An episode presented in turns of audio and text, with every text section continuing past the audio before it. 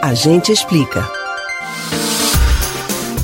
Em alguns trabalhos, shoppings e supermercados, basta você chegar na entrada do estabelecimento para ser abordado por alguém que mede a sua temperatura. O objeto utilizado até lembra uma pistola, mas na realidade é um termômetro infravermelho. A medida foi adotada por vários lugares para se ter um controle das temperaturas das pessoas, já que a febre é um dos principais sintomas da Covid-19. Desde que o uso do termômetro infravermelho se popularizou, muitas dúvidas surgiram. Como ele funciona? Qual a precisão do termômetro? Tem forma exata de fazer a medição? Essas e outras dúvidas a gente explica. Os termômetros infravermelhos são sensores capazes de aferir a temperatura de corpos ou superfícies, de modo que o sensor não precisa tocar em nada.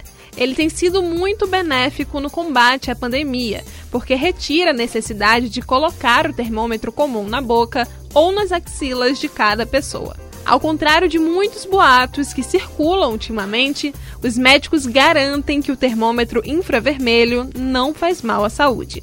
De acordo com eles, não há nenhuma evidência científica de que o termômetro cause qualquer problema intracraniano, como circulou nas redes sociais.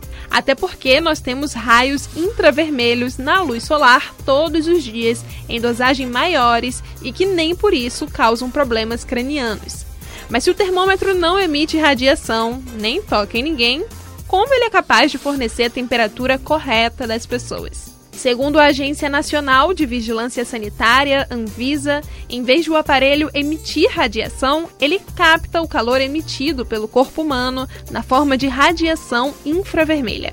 É que todo o corpo quente, como o do ser humano, emite radiação infravermelha, um tipo de luz que não é visível aos olhos. Então, esses termômetros detectam justamente esta radiação de forma passiva através de um sensor. A luz emitida por alguns destes aparelhos funciona como laser guia, somente indicando o local onde está sendo feita a medição.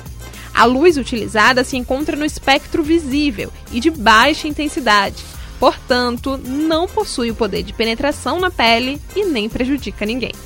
Você pode ouvir novamente o conteúdo do Agente Explica no site da Rádio Jornal ou nos principais aplicativos de podcast.